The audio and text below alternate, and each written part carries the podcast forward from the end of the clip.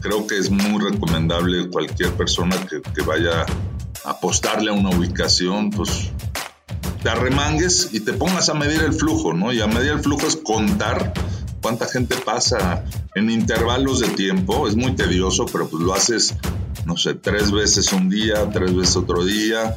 Pues así lo, lo, lo fuimos haciendo y lo seguimos haciendo y, y, sofisticando cada vez más. Ya hoy en día tenemos así una, una, serie de variables de cuántos metros mínimo, porque sabemos que si no mide cierta, si no tiene cierto ancho el local, pues se limita la entrada de gente en horas pico, vas entendiendo más y más este, tus necesidades y, y, cómo buscar y encontrar pues algo, lo que mejor te pueda funcionar en otros lugares, ¿no?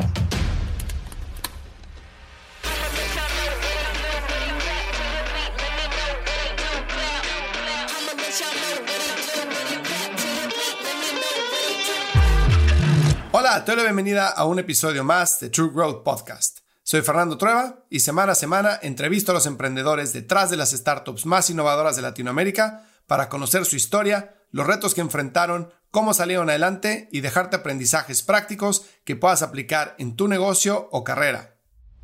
Hey, ¿te interesa convertirte en experto o experta en growth? Aprovecha el descuento Early Bird y aparta tu lugar para ser parte de la cuarta generación de True Growth Master Program, el único curso en español impartido por expertos de verdad y que sigue un sistema de aprendizaje mixto entre conceptos teóricos, casos prácticos y sesiones en grupo. Únete a los cientos de emprendedores y ejecutivos que se han preparado con nosotros. Ve a truegrowthco.com, diagonal cursos, y aparta tu lugar hoy mismo antes de que se terminen los espacios disponibles. Hoy tengo como invitado a Enrique Osoviecki, un emprendedor serial que ha construido dos marcas realmente icónicas en México. Enrique es cofundador y director general de Chilín Balam.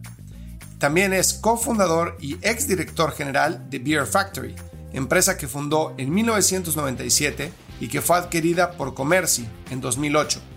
Además, Enrique es uno de los primeros emprendedores Endeavor de México y actualmente es consejero de diversas empresas y fondos de inversión como Dux Capital.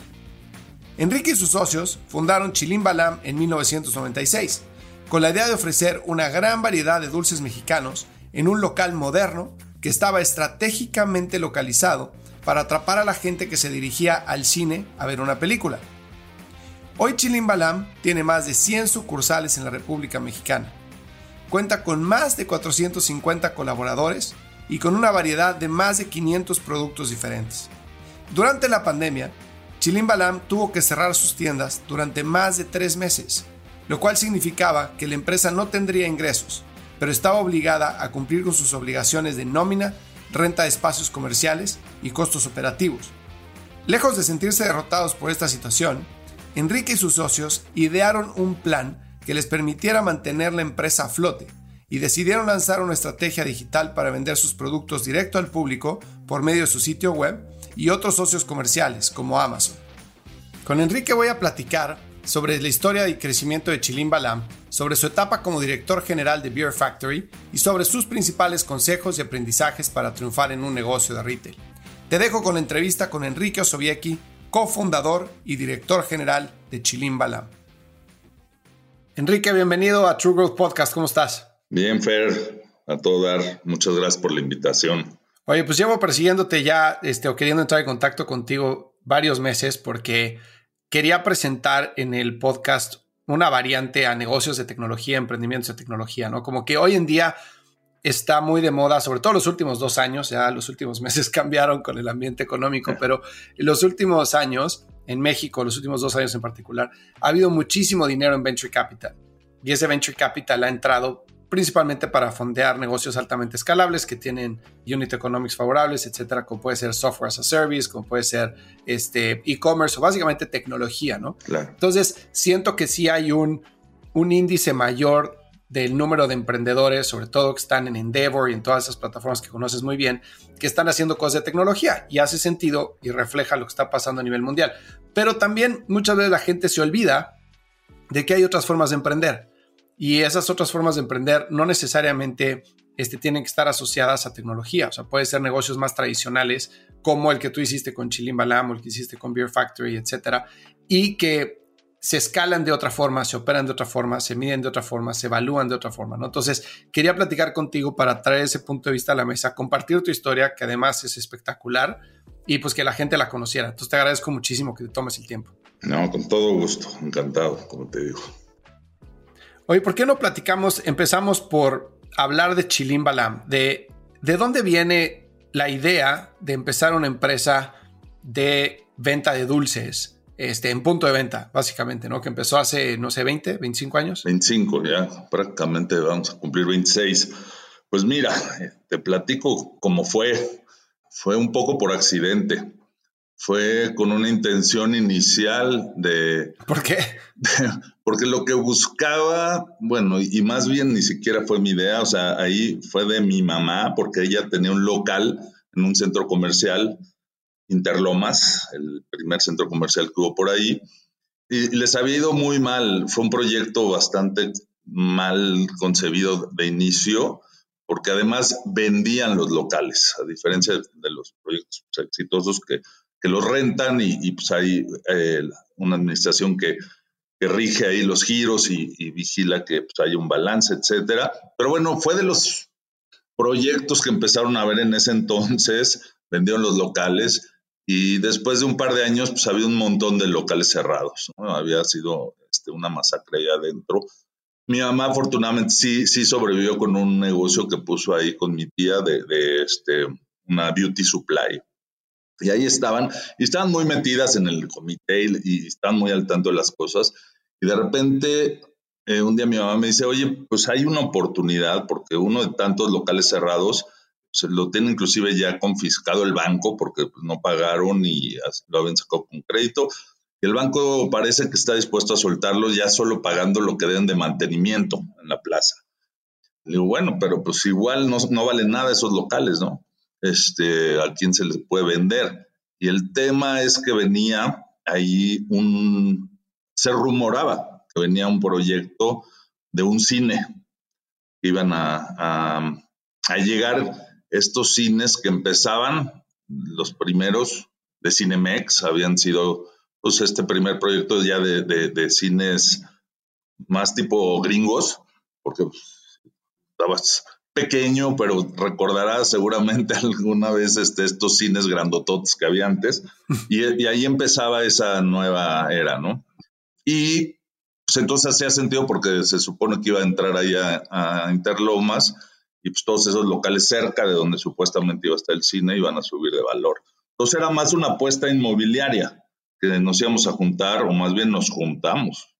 Pues ahí echamos un montón entre toda la familia, mi mamá, mi tía, mi primo, yo, compramos el local con esa intención. Pero pues pasó el tiempo y pues resulta que el proyecto de los cines empezó a, a rumorar que ya no venía se habían echado para atrás. Entonces, pues ya estábamos ahí atorados con un local. En ese entonces, pues yo trabajaba, tenía pues muy pocos ahorros y los había metido ahí y en general, pues todos los que, aunque era poco dinero, pues comparado a lo que valen los, este, hoy las propiedades, realmente fue una inversión muy bajita, pero bueno, igual estábamos atorados. Y entonces, pues entró la, la, necesidad de pensar qué hacer con ese local. Entonces así empieza la historia de, pues, tenemos un local, ¿qué hacemos con él? ¿Cómo recuperamos? Y empiezan a pasar pues muchas ideas de todo tipo. Empezaron los sushis en ese momento y hicimos poner una franquicia de sushi, nos la negaron. Ah, sí había un comité que tenía ahí este, la última palabra para los giros. Y de entre una y otra cosa, pues anuncian que ya vienen los cines, que siempre sí. Y entonces, pues unos decían, bueno, pues ahora sí, a venderlo. Y yo y mi primo ya estamos muy encarrerados en el tema, emocionados de pensar en ideas para hacer algo. Y cuando llega esa noticia de que siempre sí los cines, pues eh, empezamos a, a tratar de juntar los puntos y decir, bueno, pues, ¿qué puede complementar la experiencia de entretenimiento del cine? ¿Y qué hacemos con el local? Entonces, eh, pues empiezan a salir pues desde las vivencias que uno trae de antes. En mi caso, nunca fui de comprar los dulces en el cine. Yo me salía a los kiosquitos de la calle y me metía mis dulcecitos, cacahuates con chamoy. Era así como que algo muy típico. Entonces, eh, pues se pone en la mesa eso, el concepto de hacer una dulcería tomando el México de la calle, todas esas cosas deliciosas, todos esos antojos, pues que solo se encontraban en lugares como parques, esquinas, este, lugares en la calle en general. Entonces sale la idea de poner en un lugar pues con buena imagen, calidad, variedad, servicio, pues un, lugar de antojos, ¿no? Más allá de una dulcería como tal, porque dulcería sí había referencias, pero, pero un lugar que incluyera pues, este tema de, papas preparadas, cacahuates, chamoyadas, verduras, todas esas cosas que eran muy de carrito de la calle. Entonces así empieza la idea, así empieza la idea pues con eso empezamos a construir el concepto poniendo pues este así como armando un rompecabezas dentro de, las piezas que se necesitaba para, para, que se hiciera realidad, qué productos, el nombre, el nombre es, algo que pues fue, fue un momento de, suerte, ¿no? Porque fue el primero que, me ocurrió y estamos en una sesión familiar, justamente, pues, estaba toda la familia todo el tiempo muy, muy, muy involucrada por cómo había nacido el tema del proyecto. Y fue el primer nombre que dije dentro de pues, una intención de, de, echar muchas ideas. Y todos dijeron, no, no, está buenísimo ese. Yo, no, espérate, pues vamos a pensarle. Y bueno, finalmente, pues ese nombre traía ahí una vibra, una magia buenísima y, y juntaba la idea de algo mexicano con este concepto enchilado, ¿no? Entonces, Balam es jaguar, Chilim es, en su momento era un producto que, que existía por cierto me gustaba también echarle ahí a los cacahuates. Y así empieza, así empieza esta historia y abrimos la primera tienda en, Interlomas hace más de 25 años. Oye, ¿y de dónde viene Balam? O sea, jaguar, ¿por qué jaguar? ¿Te gustaban los jaguares o se te hacían divertidos o qué? te digo que fue, fue algo así como por accidente. No sé por qué tenía yo el chilán Balam ahí metido en la cabeza en algún recoveco de que en la escuela pues, te lo enseñaban, este, el libro de los mayas, y pues ese, ese cambio de una letra, ¿no? De, de Chilam Balam a Chilim Balam, pues fue lo que, lo que salió así sin pensarlo. Y pues Balam estaba muy padre la idea porque pues, además se prestaba para que fuera la, digamos, la mascota, el jaguar y y conceptualizar la tienda con imágenes así divertidas, pues de mayas comiendo dulces y dando relajo, ¿no? Y algo que mencionaste que, que me da mucha curiosidad entender un poquito más a profundidad es que empezaste con, con el local, ¿no? Normalmente cuando tienes una idea de negocio, pues como que tienes la idea primero y después ves lo que es lo que necesitas para llevar a cabo el negocio, ¿no? Entonces, oye, tengo la idea de poner un restaurante, este, de comida de sushi. Eh, entonces, oye, necesito, quiero que tenga una banda rotatoria o no, necesito un local o va a ser un dark kitchen o va a ser de entrega a domicilio, etcétera. ¿Cómo va a funcionar? ¿no? Entonces, como que empiezas por el concepto de negocio y después ves lo que necesitas para operarlo, para llevarlo a cabo. Y tú empezaste como, ya tengo un local y ahora necesito ponerle un, un negocio para sacar ese local adelante. Entonces, como que adquiriste la responsabilidad antes de tener el negocio andando, ¿no? En ese sentido, ¿crees que eso te funcionó a favor para meterte sentido de urgencia para que las cosas sucedieran? ¿O crees que no es la forma correcta? Si lo volvieras a hacer otra vez, ¿lo harías de esa forma o cómo lo harías? Mira, sin duda, o sea, fue una circunstancia que no, pues, digamos, fuera recomendable así forzar algo de esa manera, ¿no? O sea, de que, de que tomes una decisión de impulso y luego a ver qué haces, ¿no? Pero lo que sí creo es que dentro de cualquier emprendimiento, eh, a lo mejor aquí fue de una manera muy extrema, pero te topas con, con barreras y a veces, a veces es, es necesario pues, pivotear este, para, para, acoplarte a las circunstancias. Claro, aquí fue algo pues, más allá de eso, o sea, más que pivotear, fue o sea, repensar todo, pero pues mira, sin duda metió esa necesidad de, hacer algo o sea, y de actuar, o sea, fue algo que probablemente sin esa presión no hubiera sucedido o, no hubiera sucedido en el tiempo que sucedió.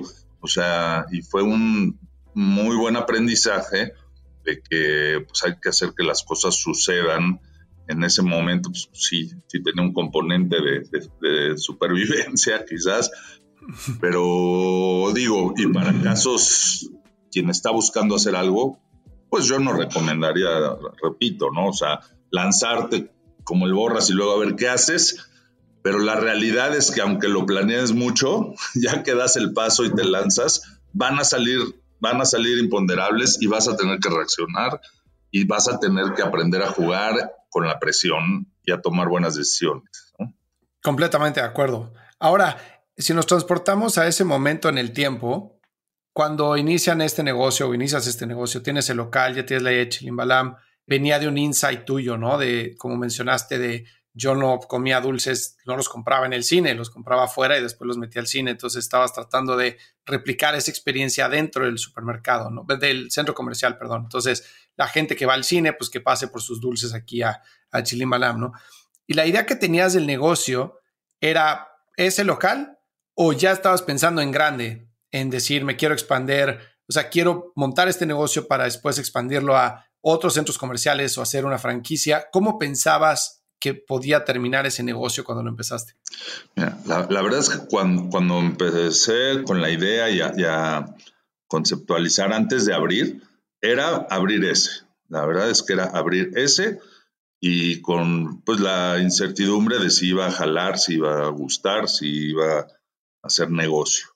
Con mucho entusiasmo, porque cada día entre más encajaban las piezas, la verdad es que sí, sí nos íbamos clavando y nos metimos en un rol, y digo nos metimos porque participó mi primo y mi esposa también, ahí eh, le echamos montón para, para entender lo más que pudiéramos entender de lo que era el, pues, el mercado de dulces, o sea, el, el, el tema de la proveeduría, los productos, conocer lo más posible y luego también, pues, este, qué referencias pudiera haber tipo competencia, para poder poner precios este, lógicos.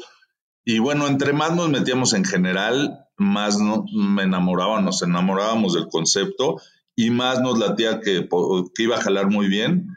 Y sí empezaron a ver las ideas, obviamente, de, bueno, pues si, si sale muy bien y recuperamos, pues luego hacemos otro tan pronto se pueda, pero con una visión de inicio así, no, no tan pretenciosa. Lo que detonó ya tener una visión distinta, sí fue una vez abiertos, una vez que vimos la reacción de la gente, cómo pasaba, veía desde el logo, desde el nombre, lo repetía, se le hacía padre, se metía, le encantaba todo lo que veía, picos medianos, grandes, y estaban las colas, y empezaban los problemas ya pues de otra índole, de los, happy problems, de, que se te acababan las cosas y de todo el éxito que, conllevaba pues ponerse las pilas en, en hacerlo mucho más pro, ¿no? Porque dentro de todo, sí, te soy sincero, o sea, sí empezamos, digo, con mucho entusiasmo, pero con muchas cosas bastante básicas en cuanto a pues lo que debe de ser un, un negocio, ¿no?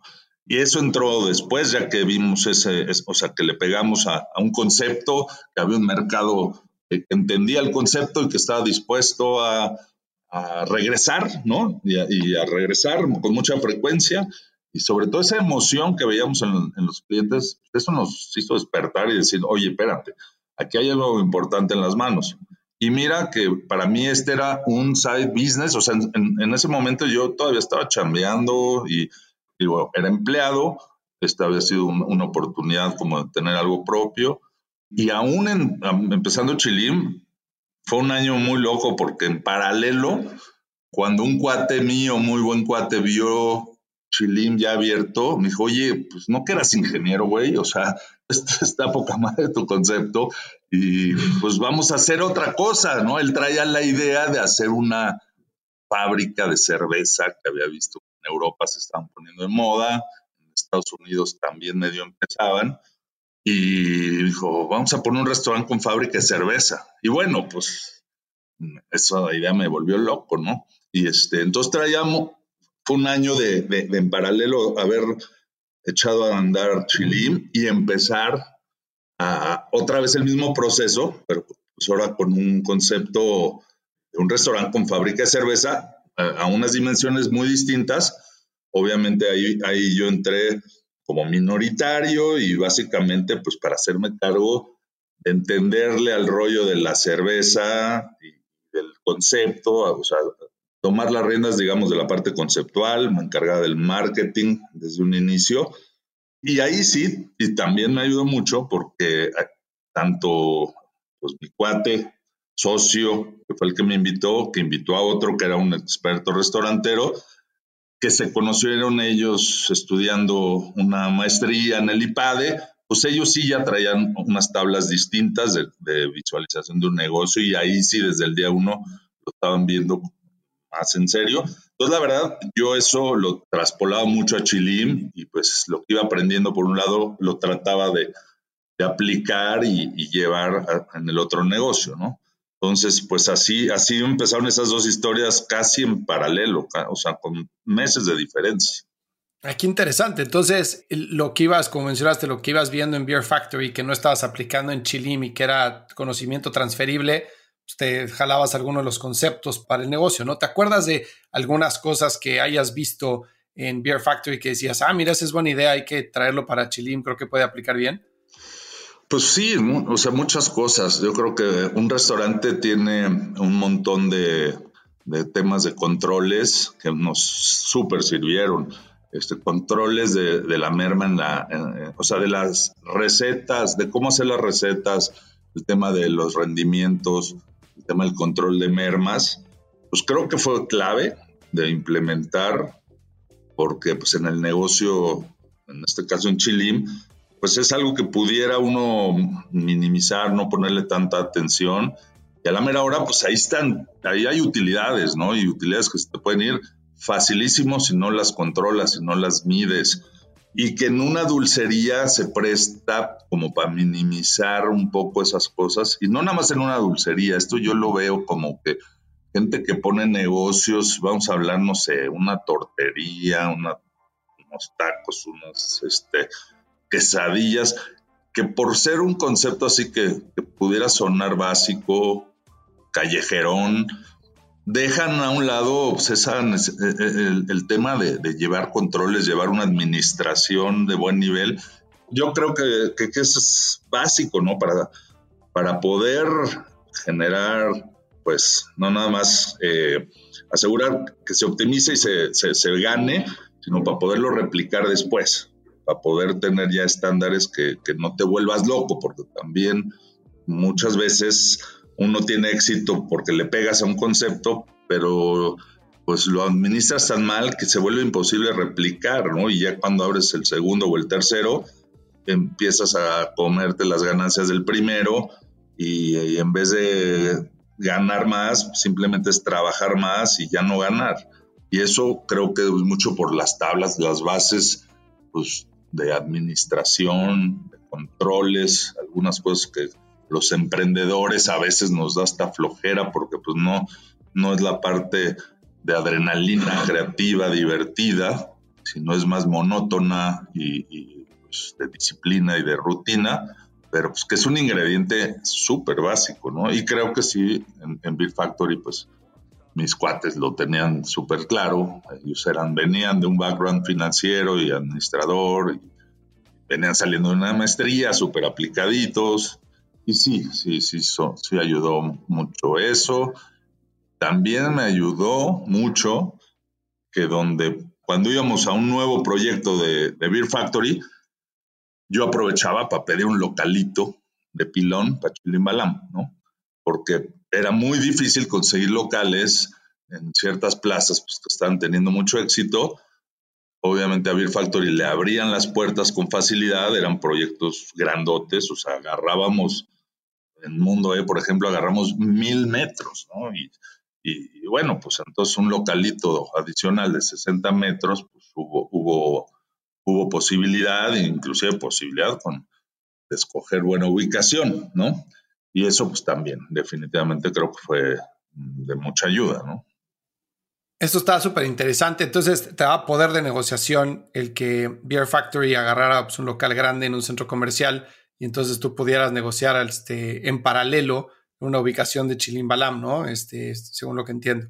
Ahora, déjame, déjame preguntarte un, este, un par de cosas que me parecieron muy interesante todo lo que mencionaste, porque cuando empezaste hablando de abrimos puertas y había gente haciendo fila, este, a la gente le encantaba y después pues teníamos los happy problems de que se nos acababa el inventario, ¿no? Que obviamente pues, son problemas muy buenos para tener, como bien lo dijiste.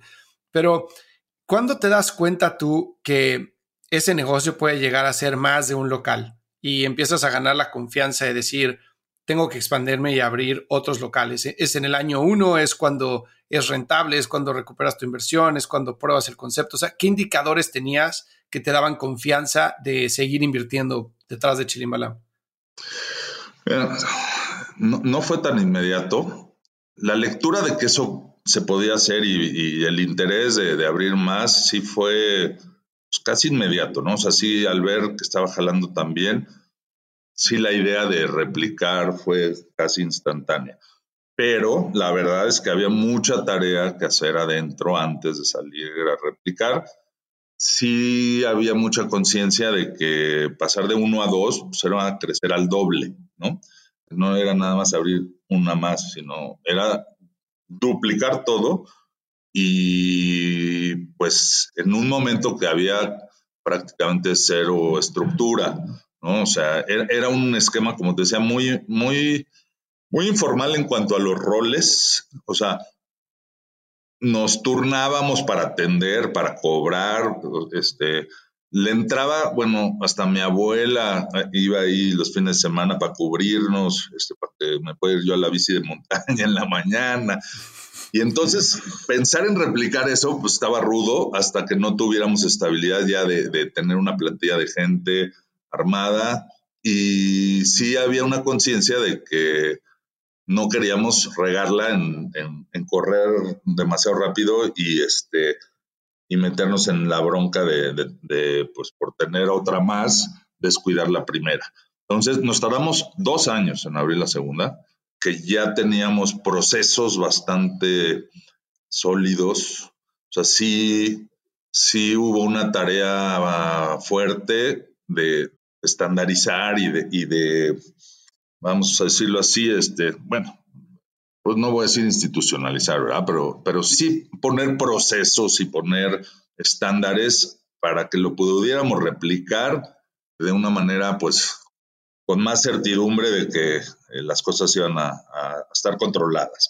Entonces, pues hasta que se dio la oportunidad, como te decía, en Mundo E, que abrimos el segundo dos años después, y todavía fue un momento ahí que hubo que, entender varias cosas. Afortunadamente también esa apertura fue bastante exitosa de entrada porque el, centro comercial fue muy exitoso desde que abrió, la ubicación era buena y pues el concepto igual le encantó a, la gente. En otro mercado, en otra zona, empezamos a ver cómo cambiaba el consumo o los gustos pues de Interlomas a, la zona de, Mundo E, o sea, a la, hacia la zona norte, increíblemente la mezcla de productos cambiaba, entonces nuestra experiencia de inventarios había que ajustarla, entonces había que ahora adaptar pues una manera de, de medir la mezcla de una y la mezcla de otra y entender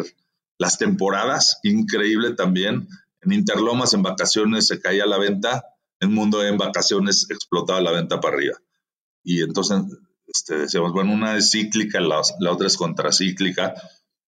Pero pues fue, fue muy interesante porque pues yo creo que también hay un poco parte del DNA, pues, no sé, a lo mejor por ser ingeniero, yo creo, pues me gustaba mucho medir las cosas, el tema de las variables, los KPIs, y creo que eso también pues fueron bases buenas para ponerle atención desde las primeras pruebas y poder estar mejor parado al replicar después y, entender, ah, mira, esta es otra vez zona cíclica, ah, no, ahora aquí pues va a ser contracíclica porque ya vimos que pues, es una zona que de a lo mejor mayor nivel socioeconómico, salen más de viaje en vacaciones, aquí pasean más y por lo mismo pues empezar a entender mejor nuestro mercado, dónde debíamos entrar, dónde había más potencial de venta para que no nos espantaran los ches guantes que se dejaban cobrar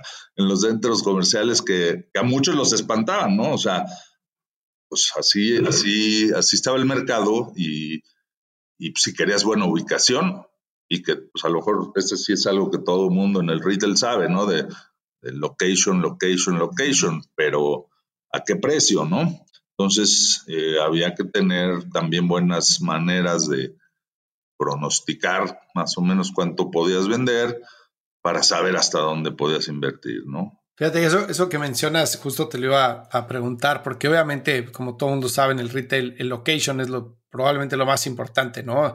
Y muchas veces pasa en México y pasa en todos lados que hay unos locales que te parece que hay un muerto que se aparece ahí, ¿no? Porque, o sea, ponen un banco y truena, ponen un salón de belleza y truena, ponen una cafetería y truena, etcétera. Entonces, aparte de location, primero, ¿cuál sería tu insight sobre cómo elegir el local? Pero aparte de location, ¿qué otras variables tú considerabas y fuiste aprendiendo a lo largo de los años como que eran vitales para tener presentes en un, en un nuevo local para poder maximizar la probabilidad de éxito?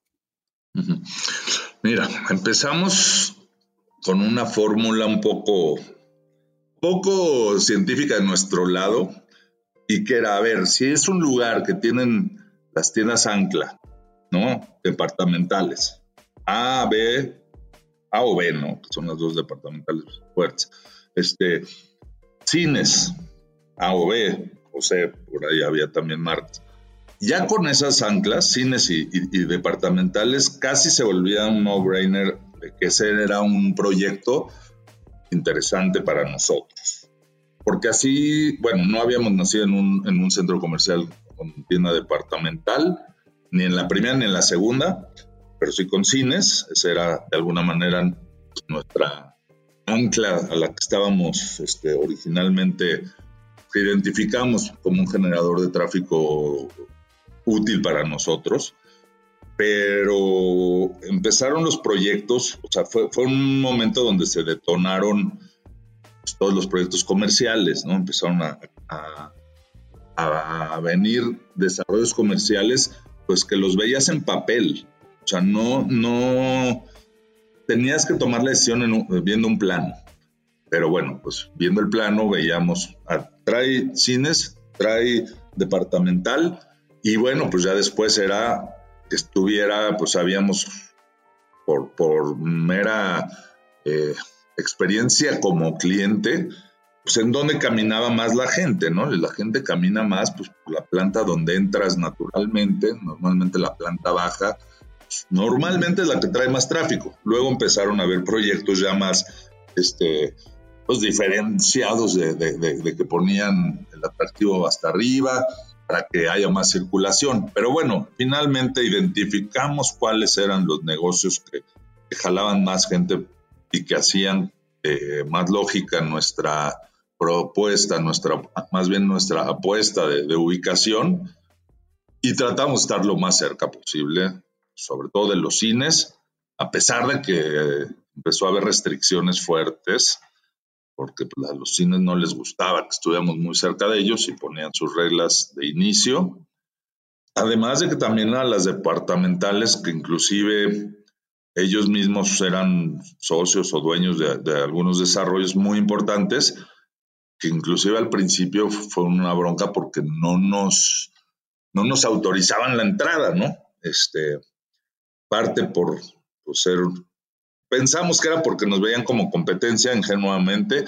La realidad es que nos decían, no, pues es que no, no nos gusta que haya este, una dulcería, ¿no? Las dulcerías, pues, como platicamos al principio, pues, y sobre todo nuestro concepto viniendo de, de antojos de la calle, al principio tuvimos nuestro tema para lograr que nos invitaran a desarrollos comerciales y que lo vieran como un concepto a la altura de proyectos comerciales importantes. Y, tuvimos que forzar también ahí el, mejorar la imagen, porque pues arrancamos con la imagen lo mejor que pudimos, hecha por nosotros, no tuvimos arquitectos, diseñadores, y pues te imaginarás, ¿no? Estaba simpática, pero no necesariamente a la altura de, centros comerciales de primer mundo. Hubo que, ponernos a, a, chambear, obviamente, pues tener especialistas que nos ayudaron en, temas de imagen. Y bueno, pues ya con eso pudimos acceder a proyectos más, este, pues de mayor importancia a nivel este, nacional y pues que exigían más cosas para entrar, ¿no? Ya luego nos dimos cuenta de otras variables y empezamos a medir nosotros, ya no nada más a seguir a dónde se iban los grandotes, sino pues también porque hubo, hubo algunos casos que parecía que la fórmula ya no funcionaba tan bien. No necesariamente pues donde iba un Liverpool o un Liverpool y Palacio y Cinemex forzosamente era un proyecto de alto flujo, de alto flujo en general.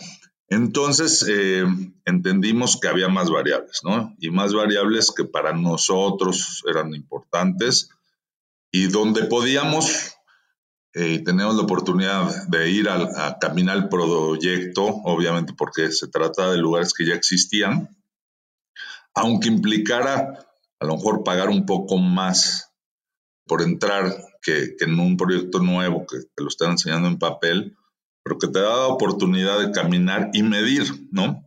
Y mediciones que pueden ser bien básicas y sencillas y que creo que es muy recomendable cualquier persona que, vaya a apostarle a una ubicación, pues te arremangues y te pongas a medir el flujo, ¿no? Y a medir el flujo es contar cuánta gente pasa en intervalos de tiempo, es muy tedioso, pero pues lo haces, no sé, tres veces un día, tres veces otro día, idealmente regresando otra vez para comparar y te puede dar una buena referencia pues de cuánto tráfico pasa enfrente de tu puerta, ¿no? Porque es muy diferente y puede ser engañoso ver números que, luego te dan cuántos coches entran o cuánta gente camina en el centro comercial.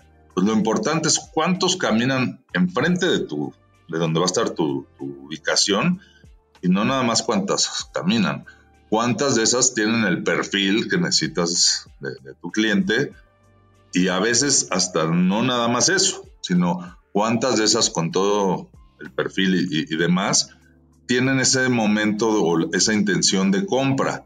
Alguna vez nos pasó que caímos en un super error, teníamos una propuesta local en una ubicación que todo se veía muy bien, había ríos de gente de, de todo tipo. La verdad es que nuestro digamos, eh, espectro de clientela es, muy amplio y todo se veía muy bien. Lo que no nos dimos cuenta es que la gente iba caminando de paso, o sea, iban a un, a un súper que estaba ahí en el mismo pasillo, pero iban con una intención de llegar del punto A al punto B y no iban paseando y, en modo de, a ver qué se me pega, sino iban en, en el punto A al punto B y cuando regresaban ya no traían posibilidad de seguir gastando, ¿no? O sea, ese tráfico era muy engañoso. Entonces, pues también son temas que hay que tratar de entender para traducir y tomar esas difíciles decisiones de una buena ubicación o una ubicación pues, con un precio de entrada pues, que tiene, tiene que hacer sentido y pues por más técnico que te pongas, digo, sirve muchísimo, pero pues hasta el día que abres la cortina, pues no vas a ver la realidad, ¿no? Y pues así lo, lo, fuimos haciendo y lo seguimos haciendo y, sofisticando cada vez más. Ya hoy en día tenemos así una, una serie de variables de cuántos metros mínimo, porque sabemos que si no mide cierta, si no tienes cierto ancho el local, pues se limita la entrada de gente en horas pico, por el layout de la tienda, pues se hacen cuellos de botella, vas entendiendo más y más este, tus necesidades y, cómo buscar y encontrar pues algo, lo que mejor te pueda funcionar en otros lugares, ¿no? Fíjate que eso que mencionas me parece súper interesante y alguna vez lo platiqué con unos ejecutivos de una marca de helados, que ellos tenían la hipótesis al principio de que querían estar en los centros comerciales donde había zonas de mayor afluencia económica, ¿no? Para que la gente tuviera eh, efectivo disponible para, para gastar. Pero erróneamente interpretaron ese efectivo disponible para gastar como tienen más dinero. Y después se dieron cuenta de que ellos lo que querían era estar en lugares en donde la gente pudiera ir, pudiera ir a dar la vuelta y en el que su gasto pudiera estar o lo que podían gastar estuviera dentro del rango que, de lo que costaban sus productos, ¿no? Porque había muchísima gente que, por ejemplo, iba al centro comercial Santa Fe o iba a Duraznos o etcétera, que no necesariamente iba a comprar, o sea, no iba a comprar en el Palacio de Hierro o en Casa Palacio o en alguna de esas marcas, sino que iba a dar la vuelta y mientras más grande el centro comercial, más larga la vuelta y era el entretenimiento del fin de semana, ¿no? Entonces, para que se cerrara el entretenimiento y que la gente sintiera que se la pasó bien, siempre había un pequeño gasto en alguna golosina, como podría ser los dulces o podría ser el helado, etcétera, o incluso entrar al cine. Pero no necesariamente necesitaban donde hubiera gente con mucho dinero, sino con gente con ganas de gastar para entretenerse durante el fin de semana. Y eso significaba dar una vuelta larga, ¿no? Entonces trataban de evitar estar en centros comerciales chicos, por más buenas tiendas que hubiera, porque entendían que ese demográfico era gente que pues iba al cine a comprar el VIP y se iba, o como dices tú, pues, salía con bolsas, etcétera, pero no necesariamente iba a entretenerse. ¿Es más o menos lo que tú estás describiendo ahorita? Sí, sí, tal cual. O sea, entender el, pues el momento de, de compra ideal o los momentos de compra que para tu giro, para tu producto mejor funcionan y juzgar en base a eso, ¿no? Porque digo, no es nada más ver gente o ver mucha gente o decir, pues, este, gente de, mayor poder adquisitivo, ¿no? Eh, con la gran dificultad que puede hacer eso de, medir correctamente. Si no es el momento de compra que, están dispuestos este, para pues, lo que tú ofreces y, que pues, ese perfil de gente lo entiendas bien y lo, pues, lo logres captar, ¿no? Lo logres captar. Ahí también, pues, eh, digo, conforme vas teniendo oportunidad de tener más puntos de venta y medir otra vez este, temas de conversión, se vuelve pues una muy buena herramienta para ir entendiendo mejor, ¿no? Mejor por qué aquí, en esta plaza, que pues, hay tanta gente caminando, solo se mete el 5%, y en esa otra que aparentemente pues, no, no, no, no cubriría algunos puntos, vamos a decir, de, de nivel socioeconómico teóricamente, se meten mucho más. Y ahí pues tienes que, ir investigando y es una labor eterna de ir entendiendo tu, a tu mercado, a tu cliente, a tus tipos de cliente, porque para unos puede ser pues algo aspiracional, aunque sean de un nivel socioeconómico un poco más bajo, pues para ellos ir a, ir a, comprar pues es un pequeño lujo que, se lo quieren dar, cuando para otros a lo mejor pues este aunque tengan esa posibilidad, eh, no significan, no tiene una relevancia tan alta, sino meramente pues es porque hubo un antojo o hay un impulso, que es otro tema, ¿no? El tema de, estar en este negocio del impulso y cómo provocar a través de tu tienda, a través de tu visual, pues que conviertas también, ¿no? Que provoques ese interés de entrar y de lograr que, se traduzca ya, ya con la gente adentro, pues en una venta. Claro. Es también súper interesante todo ese tema. No, sí, bueno, ese me encanta, me encanta. La venta de impulso es, es un arte. Bueno, generarla, ¿no? Oye, y una pregunta, Enrique, este, cuando piensas en expansión de Chilimbalamos, hablaste ahorita de, de la sucursal 1 a la 2, pero de la 2 a la, no sé, 20, 30, etcétera, cuando empiezas a, pensar en ese plan de negocio, obviamente te vas a dar cuenta de que la marca pues, tiene una aceptación, que, es un negocio que puede ser sostenible, etcétera. Pero debes de enfrentarte a diferentes decisiones, ¿no? Una decisión puede ser, oye, pues lo voy a crecer con mi propio flujo de efectivo, asumiendo el riesgo del guante, la renta, etcétera, teniendo un tiempo de retorno, un retorno de inversión y lo voy a financiar yo, que probablemente sea una expansión un poco más cuidada, pero al mismo tiempo más lenta, ¿no? Puedes expandirte conforme tu, tu capacidad de flujo te lo permita.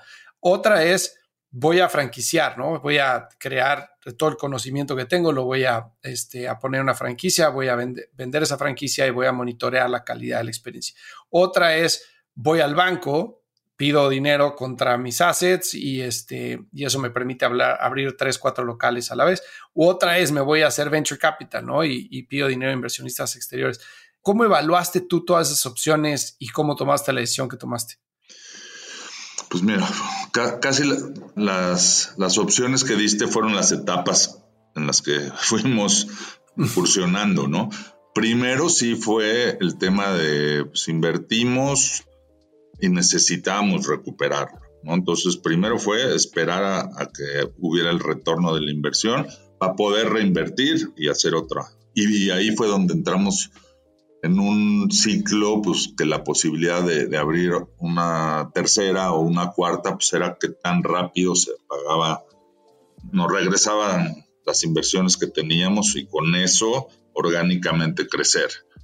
Y eso lo hicimos un muy buen rato. Ya luego que, empezamos a, entrar en estos círculos, que empezó a ver pues ya todo este ecosistema de emprendimiento ya más estructurado que tuvimos la posibilidad de, pertenecer a algunos este, grupos, como Endeavor sobre todo, que ahí pues sí nos, nos abrían mucho los ojos en decir, oye, tienes un conceptazo, a la gente le encanta, ¿por qué solo tienes ocho? O sea, ¿qué onda, no? o sea, métanle el acelerador. Y, y entonces, bueno, pues ahí empezamos a ver ya la siguiente opción, que fue créditos, ¿no? Créditos bancarios, que eso fue el camino que tomamos. Y mira que en paralelo hicimos una prueba también de franquicias, porque dijimos, vamos a probar el modelo de franquicia, eh, el cual en su momento no nos resultó bien. Y no nos resultó bien porque no lo implementamos bien, porque nosotros nos quedábamos con las zonas que claramente nos, nos interesaban más y las que no nos interesaban. Pero hablando de la zona metropolitana, pues esas las franquiciamos, cosa que estuvo mal, porque debíamos de haber franquiciado en zonas fuera del centro, pero triple A también, o sea que los este, franquiciatarios tuvieran oportunidad de, pues de que les fuera muy bien. Aquí algunas de las franquicias, que dimos como 8 o 9 y luego las recompramos, eran en puntos muy promedio, ¿no? No, no, no, no tan, tan, tan buenos.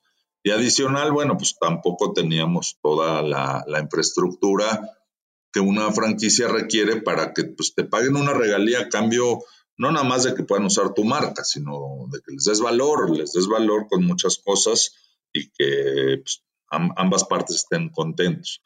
Entonces, el esquema que apostamos realmente fue más este, a través de créditos y pues sí, en vez de abrir de a una o dos al año, empezamos a abrir ya luego de seis o de ocho y ya luego de diez o de doce y cada vez un poquito pues más, más rápido el, proceso, pero sí, siempre hemos sido un poquito, eh, vamos a decir, minuciosos, eh, cuidadosos en, en en vez de abrir, híjoles, masivamente, ser más selectivos porque pues, te cuesta lo mismo operar una tienda buena que una mala, ¿no? Y, si tienes la manera de minimizar un poco esa, esa parte de abrir malas tiendas, pues creo que vale la pena hacerlo.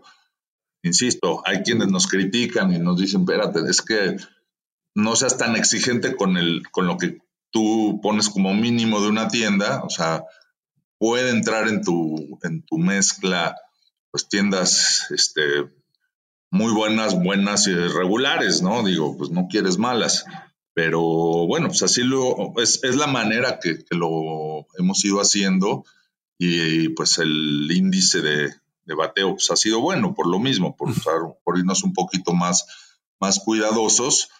Y bueno, pues la lección ahorita, ya en épocas que hemos vivido recientemente, pues nos, este, pues nos ayudó un poquito ese estilo, porque pues si una tienda antes de la pandemia no era buena, pues te imaginarás durante y pues, todavía en, este proceso de recuperación. Sí, bueno. Entonces, pero hay quienes se van con el acelerador a fondo porque pues quizás tienen una visión de, o sea, de, un ritmo de apertura más agresivo que también pues, hoy en día, pues ya hablando de venture capital o, otro tipo de, opciones de crecimiento, pues también miden distinto y, van por otro tipo de, objetivos que pues también se consiguen pues, con apuestas más agresivas, ¿no? Que pues, es un estilo que, que también es súper válido, ¿no? Sí, sí, completamente de acuerdo, pero creo que sí, este, en retail sobre todo, que es un negocio que es CAPEX intensive, pues mientras más positivo pueda ser el flujo de cada una de las tiendas de forma independiente, pues mucho mejor, ¿no? O sea, sí entiendo que hay algunas estrategias como las siguen las marcas de lujo, como Prada o como Louis Vuitton, etcétera, que tienen tiendas escaparate que nada más las van a tener en un location súper atractivo donde hay mucha gente del de su audiencia objetivo, pero no con el objetivo de, de venta, sino mucho más de presencia de marca, ¿no? Pero pues, obviamente eso es diferente para cada, para cada tipo de, de, marca de retail, ¿no? Y algo que, este, que estaba pensando ahorita mientras, mientras platicabas del tema de expansión y las decisiones y mencionaste fue, tendrás tiendas buenas, tendrás tiendas malas, no, no debe ser tan exigente, o sea, que, te, que hay gente que te critica de la exigencia que tienes para abrir una tienda. ¿Se puede revelar cuáles son esos puntos que no, en los que simplemente no estás dispuesto a ceder al abrir una tienda? O sea, ¿cuáles son esos musts que debe de tener para garantizar o minimizar el, fracaso? Pues mira, nosotros lo, hemos puesto en términos de retorno de inversión. O sea, esa es la manera que lo, lo medimos, ¿no? O sea, y buscamos que siempre ese retorno de inversión sean menos de cuatro años. Mm. Y el objetivo pues, es realmente, o sea, consideramos una tienda buena cuando es menos de, tres años. Y de tres a cuatro pudiera entrar en el tema más promedio regular y más de cuatro, pues este, ya empieza a preocupar, sobre todo si ya se va a más de seis, ya definitivamente es algo que se, se consideraría no deseable. Ahora estamos hablando de proyecciones, ¿no? O sea, esto lo hacemos en papel todo lo que hemos platicado de calcular cuánto tráfico, pues cuánto, partiendo de cuánto tráfico va a haber en el pasillo, qué conversión, pues por, por el tipo de lugar que ya tienes la experiencia, más o menos cuánto conviertes, tu ticket promedio, puedes hacer pues, esta proyección y bueno, pues hay o no hay el famoso guante o traspaso, cuánto está la renta, cuánta gente necesitas. Digo, se vuelve cuando ya es algo tan, pues que ya tienes una base de información importante, pues ya, ya, ya puedes hacer bastante precisas las proyecciones y tomar las decisiones con mejor grado de certidumbre.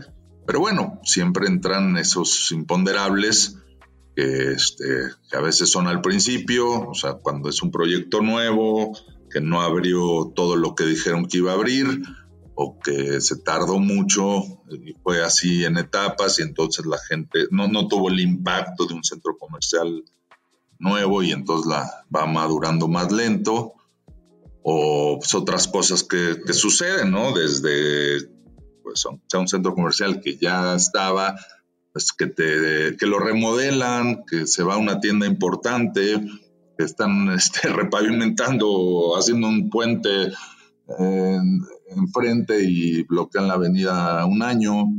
Pero pues sí, más bien retorno de inversión, cuánto este, pensamos invertir en bloques, ¿no? O sea, buscamos eh, hacer proyecciones pues, anuales y decir, bueno, pues vamos a abrir 15 tiendas, y pues empezamos a ver el pipeline de, lo que se tiene, las opciones que hay y tratar de escoger pues, de lo mejor a lo menos mejor este, y dejar fuera lo, que no en papel no se ve bien. Pero también hay veces que le tienes que entrar a ciertas cosas eh, un poquito más en, vamos a decirlo así, en paquete, ¿no?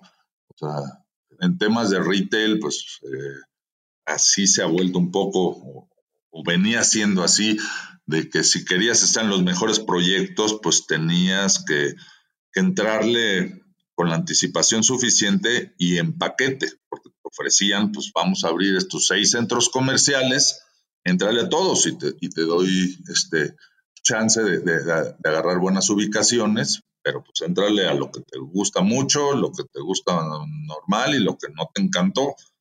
Este, y pues, a veces sí, sí tomas esas opciones porque vale la pena ya bajo un análisis del, del paquete, ¿no? Ya, ya entiendo. ¿Y cómo fuiste? Es que me estoy tratando de imaginar en, en los 26 años, dices que llevas con el negocio, empezaste muy joven. ¿Cómo fuiste transformándote tú en tu forma de operar y en tu forma de liderar la compañía de cero a, todas las franquicias que tienen hoy? O sea, ¿cómo fuiste cambiando tu estilo o qué, cuáles fueron esos skill sets que fuiste eh, desarrollando o acumulando que te permitieron seguir siendo exitoso aún con el tamaño de la empresa?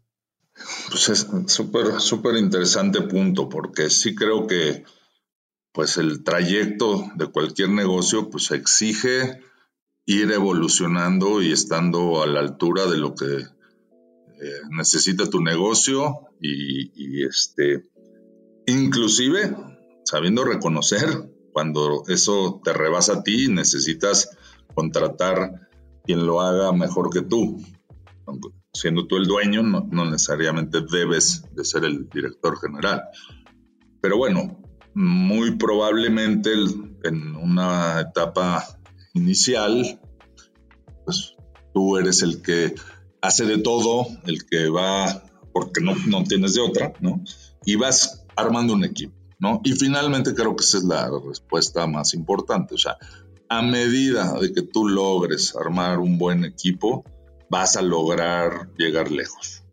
Estas cosas, sobre todo, el negocio del retail, que son muy intensivas de mano de gente, o sea, es un negocio de gente todo el tiempo y a medida que puedas armar estos equipos este, sólidos con, con líderes, no, no nada más tú, ¿no? O sea, que puedas crear líderes, que puedas atraer talento a tu equipo con la combinación de especialidades bien balanceada, ¿no?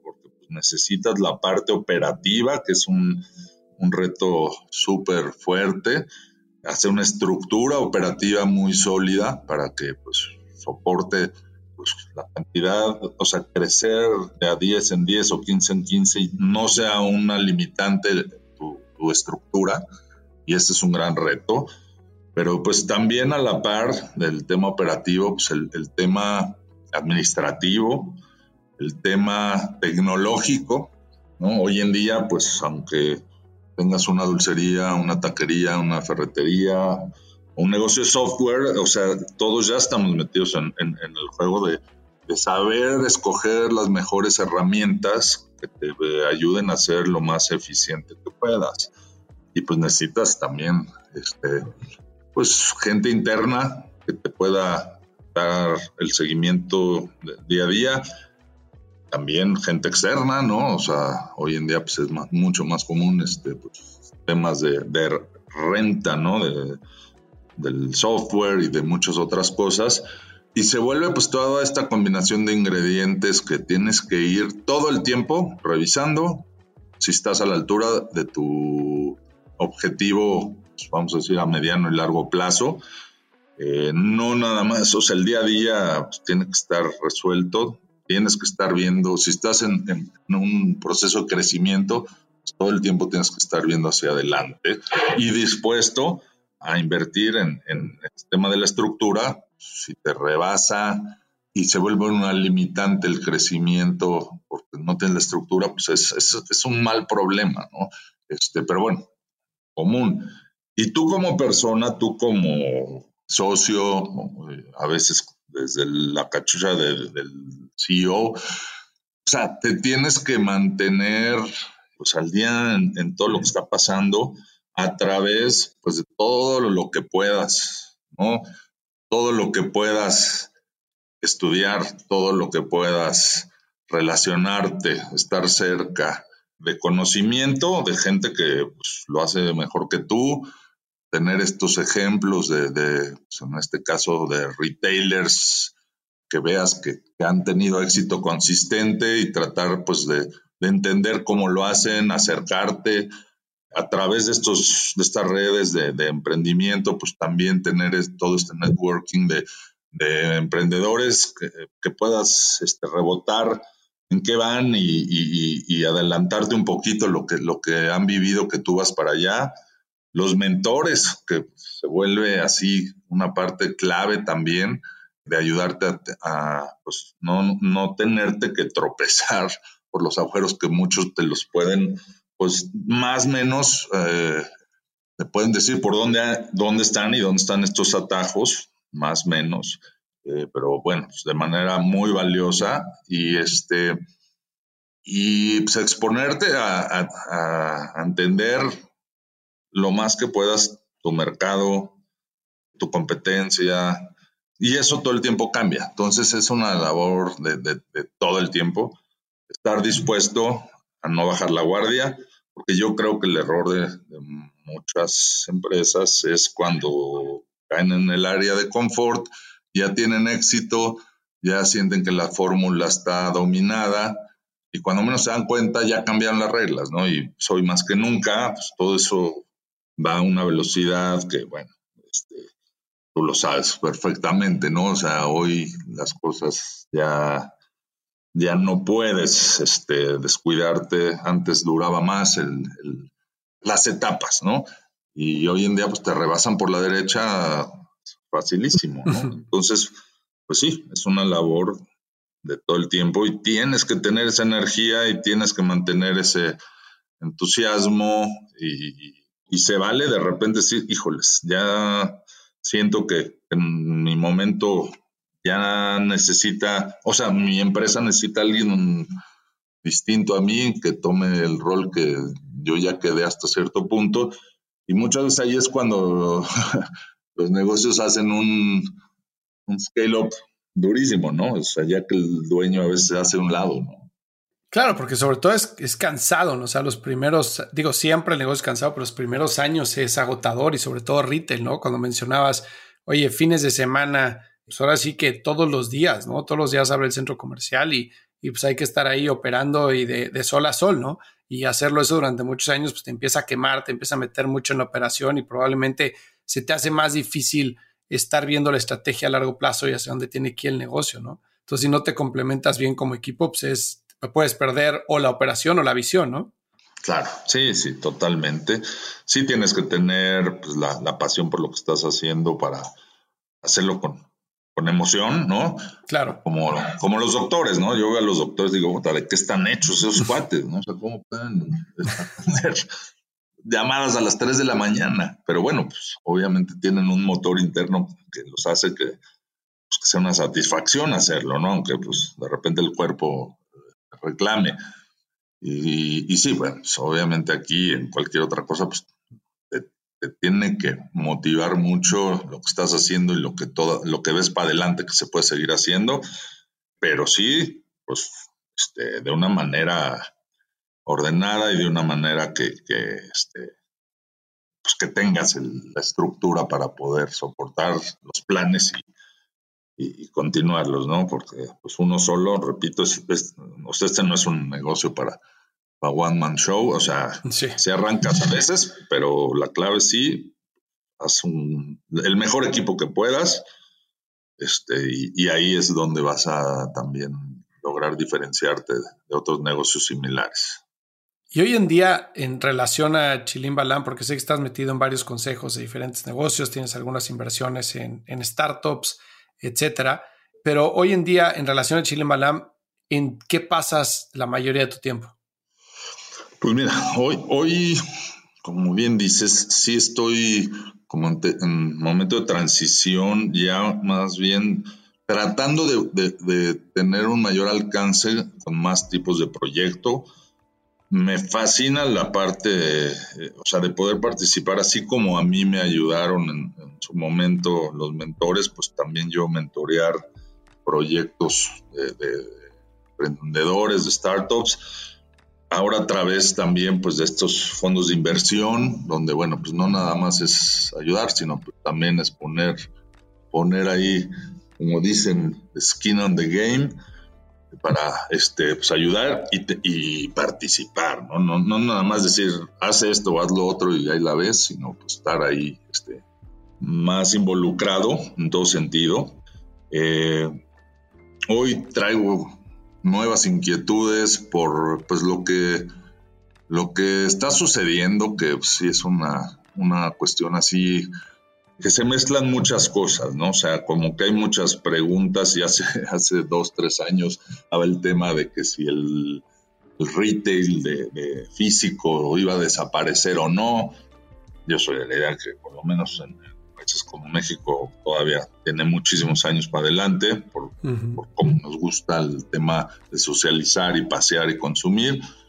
Pero bueno, obviamente el tema digital pues te hace, te forza a tratar de entender cómo incide en tu negocio o a entender pues en dónde hay cosas que, te puede tu experiencia puede servir y puedes hacer más, ¿no? Entonces sí buscando algunos otros horizontes de, nuevas aventuras. Digo, la parte tecnológica no en sí, o sea, sino cómo usarla en, en casos pues lo más cercanos a las experiencias de lo que he tenido. Eh, pues he estado involucrado por azares del destino, como te platiqué, que se presentó la, la oportunidad en su momento de, de, hacer Chilimbalam y también pues la invitación a, a, estar metido en el tema restaurantero cervecero, ¿no? Porque pues ahí fue como la especialidad y que por esas canchas se han dado muchos años, pero pues también interesado en, en otras cosas que se puede aprovechar estas experiencias para seguirse divirtiendo y, y, pues en, el camino pues obviamente pues teniendo teniendo satisfacciones no nada más de, hacer cosas sino pues que, que, retribuyan y también hoy la verdad se oiga cliché, pero es verdad. O sea, uno ya tiene una conciencia distinta y, y, buscas como que un propósito más allá del tema económico, ¿no? O sea, sí, sí preocupa que viene en tema, pues, de, de, de, tantas cosas para las futuras generaciones, para los hijos, y pues tarde, pero pues te, entra esa, esa conciencia por lo menos en mi generación, pues no nos las inculcaron desde niños, ¿no? Desde chicos. Y pues entonces, ¿cómo puedes también tener un impacto de algo bueno, algo bueno en donde quieras? Hay N número de, cosas que, que se necesitan para tener un mejor impacto social, un mejor impacto al planeta en general. Y pues mezclando ahora también esos ingredientes y tratando de encontrar ahora pues, el nuevo reto que requiera pues, esa parte que es la que a mí más me ha gustado hacer, ¿no? O sea, ese armado del, rompecabezas inicial, de conceptualizar una idea y de llevarla a cabo, pues tratarla de, de crecer, ¿no? Si se puede. Y digo, obviamente también este, basado en muchas historias que no salieron bien, ¿no? Que también claro. es una manera que no quisiéramos tener que pasar para aprender, pero pues sin duda es parte del proceso de emprender y pues, muchas veces la parte que más te, te da, más te enseña.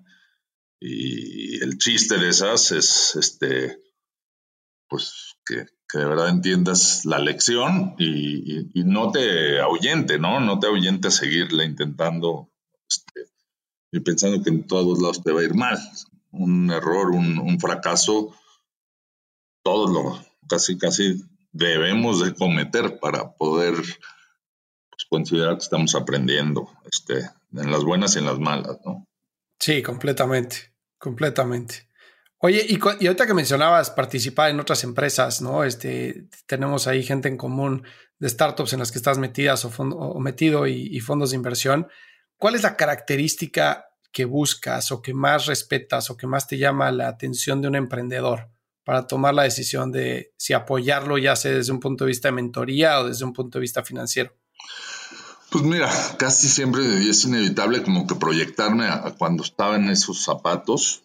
Y como que, no sé, yo trato de ver si tiene ese entusiasmo número uno que, yo recuerdo haber tenido y que creo que pues, es indispensable para, para lo que se vaya a emprender, pues te dé esa gasolina para estar dispuesto a, a tropezarte y librar obstáculos y demás, ¿no? Entonces ese, ese, ese entusiasmo, esa energía, pues, es un punto, un ingrediente básico, pero no para nada es el único, tiene que definitivamente pues, tener un enfoque, ¿no? O sea, tener esa pues, visión de que entiende lo que no, o sea, sabe lo que, ¿cómo decírtelo? O sea, tiene claro que le falta entender otras cosas, eso está bien, no pasa nada, no tiene que ser experto en todo, pero tiene que reconocer dónde, dónde necesita aprender, tiene que tener claro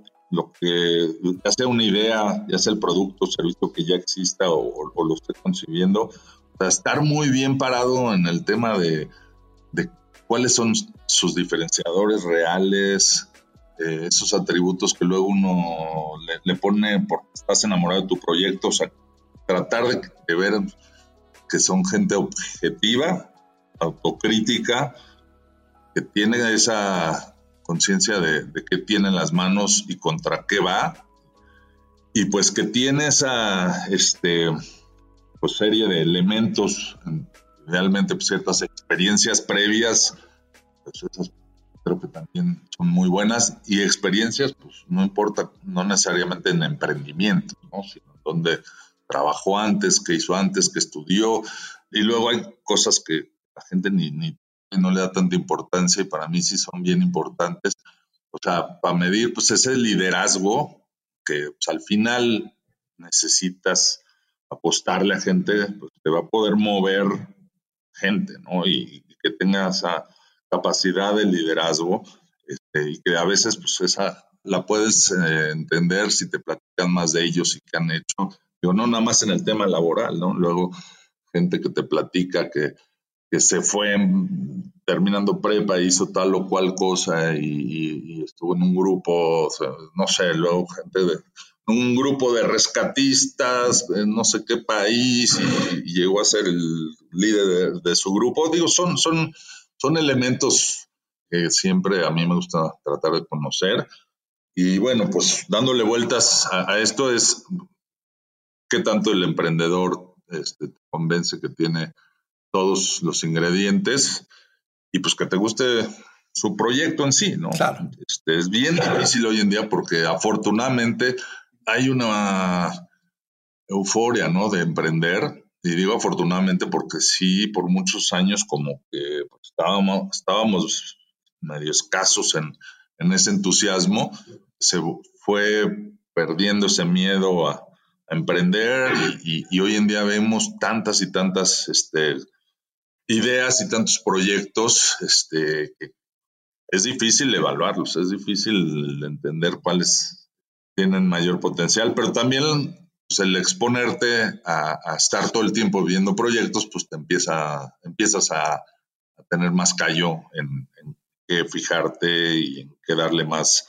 importancia para, pues, caso, pues apostarle tiempo o inclusive inversión, ¿no? Fíjate que esos factores que mencionas es muy, muy, con, este, muy consistente con otros que han mencionado inversionistas que han estado en el podcast y uno que se repite muchísimo es el tema del liderazgo y la capacidad de vender. Entonces, que es alguien que, que vende, o sea, es un buen vendedor, ¿no? porque necesitas vender para poder levantar capital, necesitas vender para poder ganar clientes, obviamente, pero también necesitas vender para atraer buen talento, ¿no? O sea, tienes que venderle tu idea a alguien que, por ejemplo, está trabajando en una empresa mucho más grande con mejores prestaciones, pero si le logras vender tu visión, puedes hacer que esa persona se convenza, se venga a trabajar contigo y deje otras cosas sobre la mesa que tenía garantizadas por un proyecto que tiene un potencial que tú le pudiste mostrar, ¿no? Y que le vendiste. Entonces, esa capacidad de vender este, es una constante en la gente a la que le hemos hecho esa pregunta. de qué es en lo que se fijan los emprendedores. Y obviamente también está el, el tema de empatía personal, ¿no? Que muchas veces la decisión es más emocional que racional. Y lo mencionaste tú, el sentido de ponerme en sus zapatos y ver cómo estaba yo en ese, en ese momento y que tengan el mismo entusiasmo que tenían yo, ¿no? Entonces, lograr tener esa conexión de verte reflejado en ellos, creo que es algo que ayuda mucho a la decisión para poder entrar a un proyecto, ¿no? Seguro, sí, 100% coincido. Oye, Enrique, y para, para cerrar, déjame preguntarte, si no te importa, sabiendo todo lo que sabes hoy, después de 26 años de Chilim Balam, si te regresaras a esa primera sucursal, ¿qué te hubiera gustado saber en ese momento que, que ya tienes como conocimiento después de tantos años? ¿Qué te hubiera ayudado a hacer las cosas más eficientemente? Híjole, qué, difícil pregunta. Este, sí me la he hecho y pues creo que no es una sola respuesta, porque pues una pudiera decir, pues me ha encantado la, la, experiencia y no cambiaría nada, pues pensando en, que ha sido un, viaje de altibajos, pero pues por mucho más satisfacciones que cosas digamos, adversas. Pero bueno, definitivamente, pues sí me hubiera gustado empezar de cero con un conocimiento, vamos a decirlo, desde el punto de vista financiero, una mayor educación financiera, porque si no me hubiera tardado tanto en, animarnos a empezar a pedir créditos y a tomar riesgos, pues eran años donde había más, este, ahora sí que los centros comerciales que se estaban haciendo ahí o, que se podía entrar, creo que hubiéramos tenido mejores lugares o más, más lugares triple A, pero pues es relativo, ¿no? O sea, sí reconozco que esa parte fue un proceso a lo mejor que tardó más de lo que hubiera querido entender un poquito las, las opciones este, de financiamiento y, el perderle el miedo al, riesgo de, hacer proyectos, sobre todo pues, después de tan probada pues, validación del concepto. Pero pues la otra es a lo mejor me hubiera acelerado demasiado y hubiera, lo que dije antes de empezar a abrir, o sea, tener dinero y decir, bueno, o sea, tener acceso a dinero más bien y decir, bueno, pues ahora puedo abrir 20 locales o 30 y haber caído en otros errores. Claro. De, la estructura que lo soporta y demás. Pero no, sin duda, o sea, sí es un tema que reconozco que fue una debilidad. Otro es que quizás por, por, el entusiasmo de hacer otro proyecto en paralelo, que fue una aventura padrísima, increíble, que acabó en, una, en la venta de la, de la empresa y una salida muy buena de Bill Factory, pero, pues, fue un proyecto donde yo participé, digo, como, una, como, un socio minoritario, que afortunadamente tuve la, posibilidad de tomar un rol primero de, marketing y de cervecero, y ya poco a poco hasta acabar de director general, que me dio mucha experiencia, pero también creo que fueron un poco más años, o sea, viéndolo en retrospectiva, o sea, ahora sí que mi negocio de primera mano, con, una historia más eh, de más cercanía y con mayor participación además, pues que fue Chilim, este, me tardé un poquito en, regresar a Chilim y estar full time. yo los primeros, el primer año estuve super full time, luego con el proyecto de Beer Factory pues llevaba los dos en paralelo, pero pues mi día a día lo pasaba en Beer Factory, que ahí estaban los retos más grandes porque era un proyecto más grande y estuve casi 10 años, o sea, llevando esa, esa parte doble. Sí creo que me hubiera convenido más estar en Chilim antes, pero bueno, pues también la parte de la experiencia pues, de sus 10 años fue excelente y pues, creo que también ayudó pues como te decía, es, una respuesta difícil, ¿no? Todo tiene un pro y un contra. Si, si, le mueves como en esas películas, ¿no? Que regresas y le mueves una variable al, pasado y de repente en el futuro te topas con cosas que no están tan padres. Esos libros eran buenísimos cuando era chiquito. Así es. Y bueno, como mencionaste al principio, pues obviamente conocimientos que adquiriste en Beer Factory pudiste aplicarlos a Chile y Balam y al final del día, pues la historia de los dos es súper exitosa, ¿no? Oye, pues te agradezco enormemente el tiempo, Enrique Lavada. Está increíble tu historia, está increíble lo que has hecho. Muchísimas felicidades. Y pues más que nada, gracias por compartirlo con la gente que nos escucha. No, encantado, Fer. Ojalá eh, le sirva. Igual te felicito por, por, por, estos espacios y todo lo que estás haciendo este, para pues, provocar que eh, este camino del emprendimiento y de acelerar las cosas de una manera pues con mayor eficiencia y todas estas herramientas que das pues, nos ayudan a todos y, se necesitan mucho. Son parte súper importante, más allá de, las ganas y entusiasmo que, se necesita para arrancar, las herramientas te van a hacer también diferenciarte.